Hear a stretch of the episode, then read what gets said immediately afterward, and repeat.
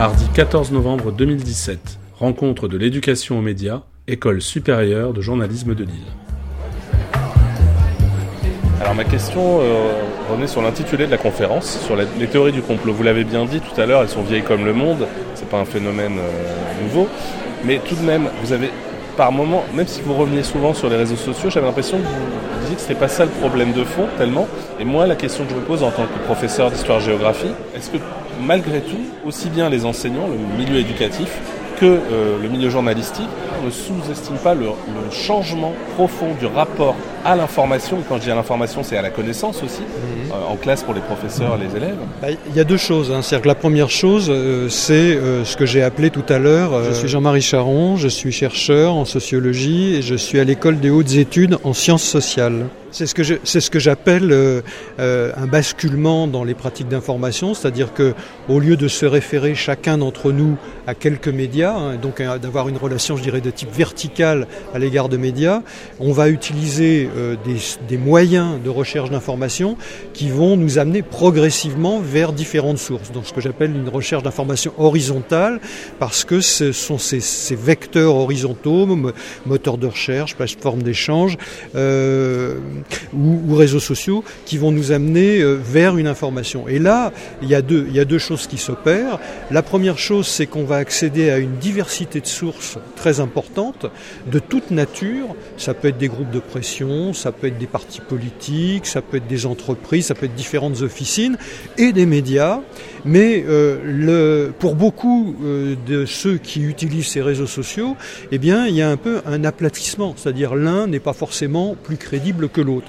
Et deuxième facteur qui va être extrêmement important, c'est l'effet bulle qu'on évoque notamment par rapport à Facebook, c'est-à-dire que c'est la personne qui recommande qui est la plus crédible dans cette affaire-là. Et donc, à la fois, il y a aplatissement entre les différentes sources, et celui qui finalement donne la grille de lecture, c'est plutôt la personne qui recommande. Et là, je pense qu'il y a effectivement euh, un phénomène euh, très important qui va jouer effectivement dans, euh, dans cette transformation que les réseaux sociaux ou les moteurs de recherche apportent. Puis il y a un deuxième aspect, c'est que finalement le système médiatique a toujours eu, ce qu'on, on appelait ça la fonction gatekeeper ou gatekeeping, c'est-à-dire c'est une fonction de gardien de but, c'est-à-dire celui qui dit cette information mérite d'être retenue, celle-là ne mérite pas d'être retenue, et puis surtout c'est lui qui va aussi vérifier. Et là on voit bien que d'abord ça a été le cas avec les blogs, et ensuite ça a été le cas effectivement avec les, réseaux sociaux, euh, eh bien il y a un contournement de cette fonction euh, gatekeeper euh, des médias. Et ceux qui se sont jetés euh, sur, ces, sur, cette, sur, cette opportunité-là, c'était précisément ceux qui butaient dessus.